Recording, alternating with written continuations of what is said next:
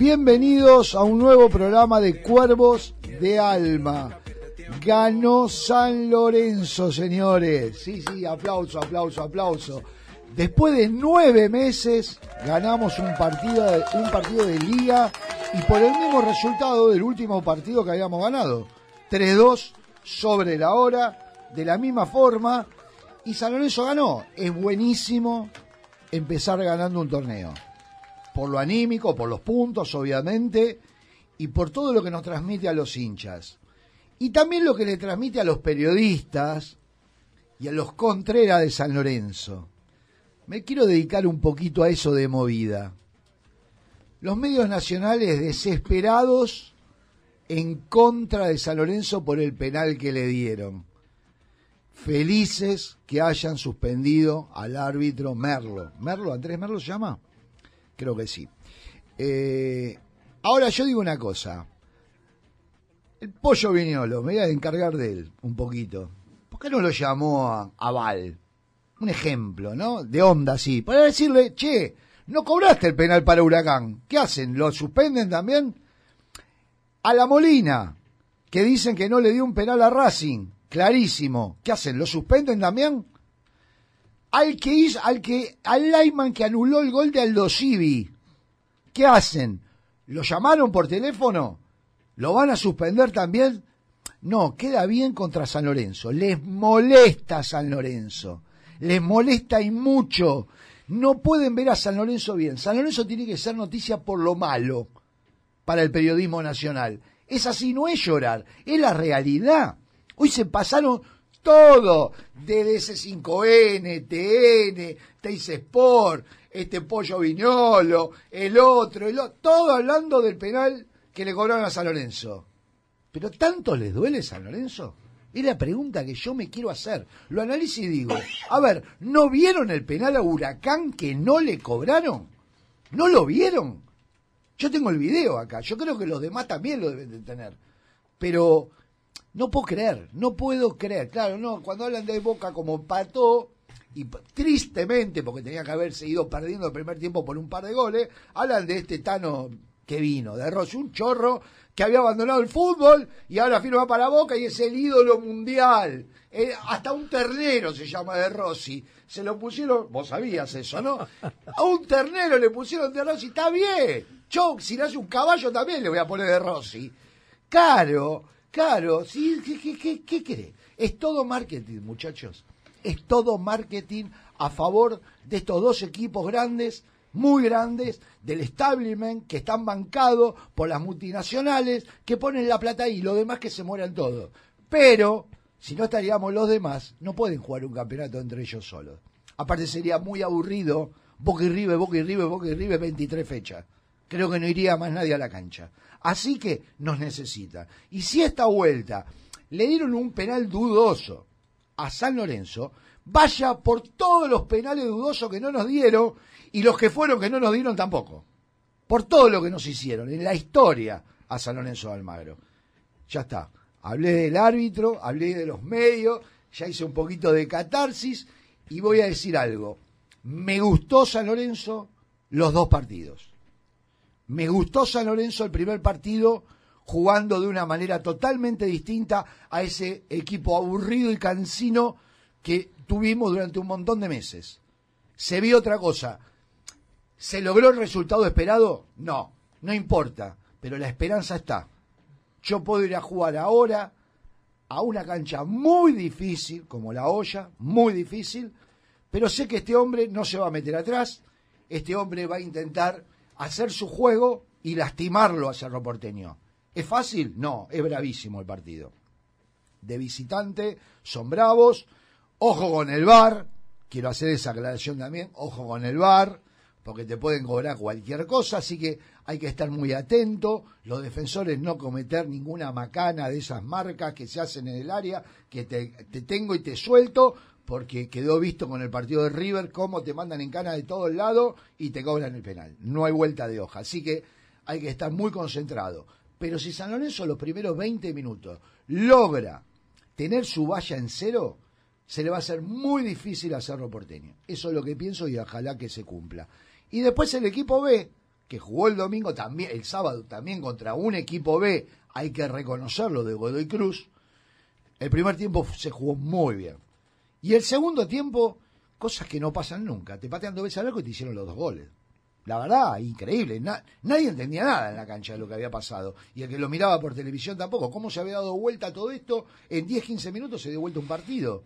Al cual San Lorenzo en el primer tiempo mínimo tenía que haber seguido con dos goles de diferencia. Bueno, no se pudo lograr y se paga. Porque los goles hay que hacerlo. Mucho aplauso, toque, toque, pi, pi, pi, pi. La pelota hay que meterla adentro. Si no la metes adentro, después estás por un penal, un tiro libre, por, cualquier cosa. Una pelota parada te empatan un partido. Después tuvimos la reacción, gracias a Dios, se hizo el segundo gol y sobre la hora vino este penal y San Lorenzo logró los tres puntos. Me gustó mucho el 9, Alexander Díaz, me parece que va a ser un buen jugador, es un 9 que hay que moverlo, sabe, pivotea, a mi entender, a usted ya sé, ya lo estoy viendo que no le gustó, a mí me gustó, a mí me gustó. Cuando hablo así, hoy hay dos santagatas en el estudio. Uno que sirve y uno que no sirve. Ustedes digan quién es. Uno sirve, el otro no. Pero hay dos. Y yo banco al que sirve, por supuesto.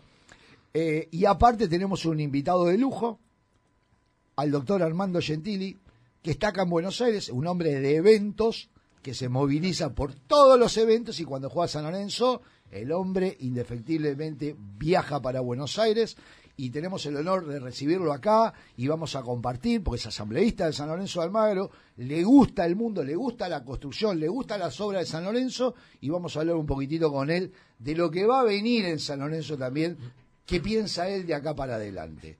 Con Luisito Coro, que ahora ya nos va a dar los teléfonos, Comenzamos así, Cuervos de Alma. Luis, buenas noches, ¿cómo estás? Muy buenas noches a todos, a la mesa y a nuestros oyentes, por supuesto, de Radio Belgrano AM650.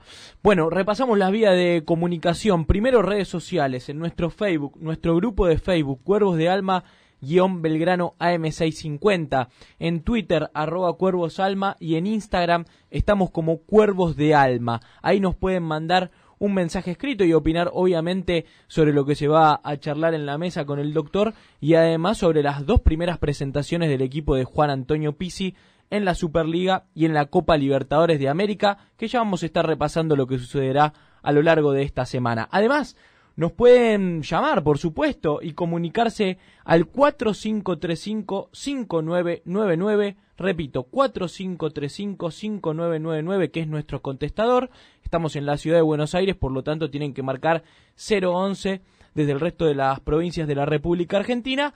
O también se pueden comunicar por medio de nuestro WhatsApp, enviándonos un mensaje de texto o también eh, un mensaje de voz, siempre es más cómodo el WhatsApp, me parece uno lo tiene a mano, mientras escucha al señor Noé, puede tomar el celular y enviar un mensaje. 11 40 28 62 06 11 40 28 62 06 en la antesala de San Lorenzo Cerro Porteño en Paraguay, próximo miércoles 19-15, con el conjunto azulgrana ya en el país vecino. Perfecto. Bueno, este Mariano Santagata. O sea, el Santagata que nos sirve. ¿Cómo le va? Buenas noches. ¿Qué tal? Buenas noches a todos los oyentes. Un, un placer tenerlo a Armando Gentili acá con nosotros. Eh, voy, a, voy a hacer la misma introducción que hiciste vos con algunos detalles más agregados. Eh, mucha, mucha gente de San Lorenzo indignada por lo que comentaste del tema de cómo los medios trataron a, una vez y dudoso, porque repito, dudoso, porque para mí en la cancha no había sido penal y después de verlo detenidamente por televisión, es claro que le gusta a quien, a quien le guste, o sea, fue un, penal, no vamos a decir un claro penal, pero fue terminó siendo penal. Pero más allá de eso, de dudoso o no, lo que, lo que se invirtió en, en el penal que le dieron a San Lorenzo. Pero no solamente eso. Me voy a detener en, por ejemplo, un graph de C5N que insólitamente dijo eh, el único, Independiente el único grande que ganó. River y Boca empataron. Eh, un detalle mayor, la, frutilla del postre la dio el, relator del, de, que, hizo para, el, para, la, para la televisión, eh, iba a decir la televisión pública, pero no, para la televisión TNT o, no sé cuál, no sé cuál fue el que relató, el señor Hernán Feller, a quien a través de los mensajes que me fueron llegando al celular tuve la suerte de ir a encararlo. Por lo, por lo que había dicho en, en el relato de- del gol de Barrios. Eh, bueno, le iba a la gente de San Lorenzo que el señor se disculpó, estaba bastante nervioso, por no decir bastante asustado. No sé qué pasó, Eh. qué contar, qué pasó, porque hay gente que no sabemos qué pasó. Bueno, en el gol de, de Barrios eh, gritó el gol y dijo, Nahuel, ¿de qué barrio so- sos? Ah, eso lo escuché después. Bueno, ¿De qué eh, barrio sos? a través a través de nuestro amigo eh, Ferro, eh, el, el hombre de Roldán. Sí, un saludo del eh, a esa familia. Sí, un- nos- me sumo, un, un saludo muy grande. Me llega ese comentario, después me llegaron un par más. Eh, y bueno, lógicamente la sangre mía, me conoces, Lo fuiste a ver. lo fui con respeto, con respeto, porque yo estoy en la cabina del equipo de desafío, él estaba a dos cabinas de, de la nuestra, y cuando terminó la transmisión y salió con las manos atrás, le dije, yo con las manos atrás le dije, eh, me parece que te tenés que disculpar, me parece que estuviste muy mal. Él no sabía supuestamente de qué le estaba hablando. Automáticamente me dijo que me pidió disculpas, dijo que quiso decir algo distinto y que le salió eso, que automáticamente se dio cuenta que se había mandado una macana, pero que no era nada personal contra San Lorenzo y bueno, que iba a pedir la disculpa del caso. A lo que yo le dije, está perfecto, pero lo tendrías que hacer a través de la mi- del mismo medio. En el- tu próximo partido tendrías que pedir disculpas. Lo hizo disculpas por Twitter, pero bueno, ya la macana estaba hecha. Muy bien, Pero el tema, muy bien. No, yo te veo, en la algún- verdad, y yo pido disculpas también. Ah, en algún momento lo hice con el señor Diego Latorre, este, después de muchísimos años, por el gol que le gritó en la ¿Te cancha de Huracán. Bueno, lo enganché en la cancha de Tigre también, bueno, no importa, son, son anécdotas, pero eh, en realidad uno que tiene la posibilidad, siempre con respeto, porque obviamente hay que tener respeto, siempre con respeto, uno que tiene la posibilidad ten- tiene que, eh, por lo menos hacerle notar, cuando que uno no es, pues si no lo toman por tonto, ah, total en este club hacemos, porque ese muchacho después va a la cancha como si nada. El tema es que, eh, como le decía a, a Ferro, eh, nosotros estamos en el ojo de todo hoy en día. Entonces, entre nosotros nos mandamos la primer macanita chiquita o alguien le hace algo al relator este y aparecemos en todos los medios y después todo es en contra de la vuelta a Boedo. Perdóname, No, que esta gente... Perdóname. ¿No te diste cuenta, y vos también, Armando, eh, que les molesta que San Lorenzo compre jugadores? ¿De dónde salió la plata para que San Lorenzo Pero eso pasa en la calle, ¿eh? te lo habrán dicho no, no. gente. Todo sí, el sí. mundo te lo dice. Pero Sí. lo- Como usted tan fundido y ahora ¿Cómo? tiene... Mm. Gustavo López, lo he escuchado. ¿Pero de dónde sacó la plata San Lorenzo para comprar? Si no tenía nada. Ahora, ¿cómo puede ser? O sea, no aceptan nada. Si San Lorenzo pidió crédito y se lo dieron y compró jugadores, está mal visto también. Y le dolió que le saquemos a Menossi. Otros equipos traen jugadores y no, no investigan nada. ¿Qué pasó con la deuda de River, de Aguilar y de Pasarela, que eran 500 millones y quedó todo en la nada y no se habla más? ¿Qué pasó con la deuda de Independiente de 300, 400 millones y que subió este hombre y no se habla más? ¿Te das cuenta que los medios manejan toda la situación y a algunos castiga y a otros no? ¿Será también por culpa de San Lorenzo que pasa esto? ¿Por no hacerse respetar los dirigentes?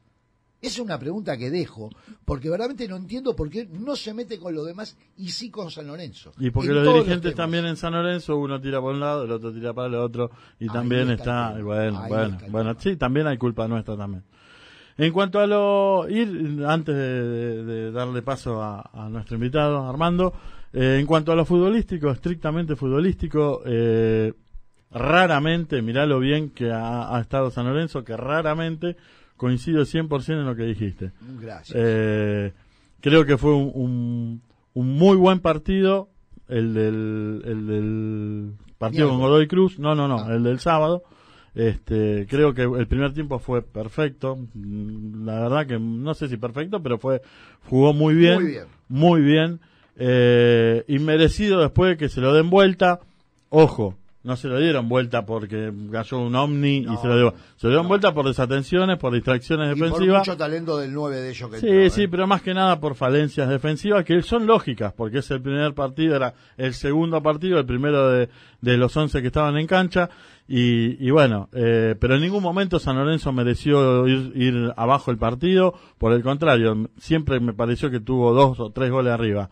Eh, me encantó el, el, orden que tuvo eh, y cómo, cómo fue eh, atacando, no con la tenencia de la pelota eh, intrascendente como la que tuvo el, semestre pasado, sino que se demostró, se demostró que se puede tener la pelota y lastimar. Más allá de que le falta, para mí, ofensivamente le falta al equipo, y no, no me vengan ahora con que jugamos con un Godoy Cruz B. Primero porque San Lorenzo tampoco jugó con los titulares. Segundo, porque el, semestre pasado se ha jugado con equipos netamente inferiores, con el peor argentino junior, el peor central, con, con el ferro peruano, como le decía yo, con un montón de equipos que eran mucho menos que este Godoy Cruz y no se le podía ganar, ni siquiera se le podía hacer un gol. Al huracán no se le pudo hacer un gol, al huracán espantoso, ni de local ni de visitante, ni con un jugador de más durante un tiempo. O sea, no menospreciemos el triunfo de San Lorenzo contra Godoy Cruz por, por todo esto que yo vengo diciendo. Y en el partido de la Copa Libertadores, me parece que, bueno, que, que mm, por ser el primer, no, no se olvidemos que es el primer partido de la temporada de San Lorenzo, eh, con un equipo el 50% nuevo. Con más rodaje eh, el otro, ¿eh? Por eso, el otro con tres partidos encima, San Lorenzo con ninguno, y, y, creo que se hizo un buen partido, faltó el gol, eh, y más allá de lo que pueda pasar en Paraguay, que, que, creo que puede estar cualquiera de los tres resultados, Creo que San Lorenzo, eh, yo no sé si, ahí no me quiero confundir, yo no sé si el semestre que del que veníamos, tan horrible, tan horrible, hizo que esto que vimos haya sido algo eh, con mucha esperanza, o si realmente, como creo, hay un hay un estilo de juego y hay una visión distinta a la que a la que veníamos acostumbrando. Acá estoy leyendo el tweet que mandó Hernán Feller. Dice: Pido disculpas públicamente a toda la gente de San Lorenzo por mi comentario. No fue mi intención ofender a nadie. En el relato quise decir Nahuel del barrio de Boedo. Bueno, la verdad, Feller, no te creo nada. Yo creo que vos te disculpaste porque alguien te fue a hablar, seguramente, pero no te creo nada, no creo que nadie le crea porque no le salió nada que ver lo que dijo a lo que él quiso decir. Y es un hombre de medios, ¿no es cierto? Porque, a ver, vuelvo a repetir, Nahuel del Barrios de Boedo. ¿Qué, qué, cómo fue lo que dijo realmente? ¿De qué barrio son, no? Nahuel, ¿de qué barrio son? ¿De qué barrio son? Pero ¿cómo? A ver, no tiene que ver una cosa con la otra. O sea, la verdad que para volver a la cancha de San Lorenzo tenés que pedir perdón públicamente antes de comenzar el partido, si no, no te voy a creer absolutamente nada, Hernán Feller. Armando Gentili, buenas noches, ¿cómo estás? ¿Qué tal? Un gusto, Carlitos, amigos, ¿cómo están? Bienvenidos a Cuervo de Alma. ¿eh? Sos un cuervo de alma de lejos, pero cuando te tenemos acá te tenemos que traer. Bueno, hay, hay coincidencias en algunos aspectos y hay que resaltar otros. Em, en principio, quiero decir con respecto al equipo que el semestre pasado fue horrible y es notorio el, cambio, pero hay que tener esperanza porque es eh, notoria también la modificación en el tipo de jugadores, en el estilo. Y quiero también poner énfasis en la figura de Pizzi.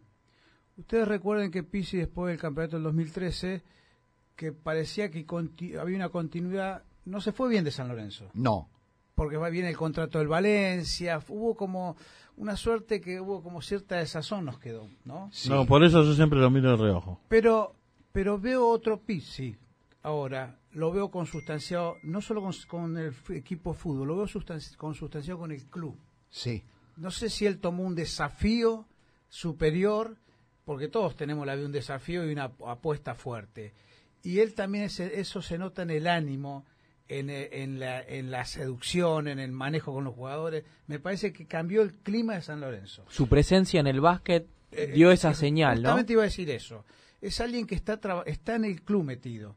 Y eso, eso se nota. Y eso puede redundar en beneficio de San Lorenzo.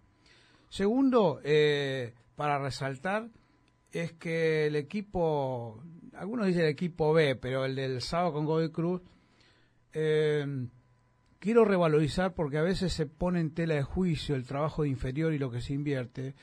Y yo creo que San Lorenzo no es el, el club que más vende y más ingreso tiene por venta de jugadores exterior, como ha hecho los mercados que ha hecho Racing y otros que nosotros no tenemos. Pero es auspicioso ver los juveniles que tiene San Lorenzo que jugaron el sábado, porque hay un capital de venta futuro que es importante. Entonces también quiero resaltar el trabajo de inferiores y también esta relación que Pisi está teniendo caso Tocali eh, y, todo el grupo de, inferiores, de, lo, que es juvenil. Así que ese es el segundo aspecto. Y el tercero, que tiene mucho más que ver con lo institucional, eh, yo creo que la gesta de la vuelta a Boedo, eh, yo no voy a subestimar, pero yo no sé si todos, es una gesta mundial, no es la gesta de, de la cancha, es una movilización social, política, económica, que excede al club en sí. Y esa, y esa fuerza que a veces nosotros tenemos, esas diferencias internas que las comparto que están lamentablemente a veces, tendríamos que utilizarlo esto como dice el axioma, ¿no? Hacer estas mini crisis como una oportunidad, decir, bueno, aquí está San Lorenzo.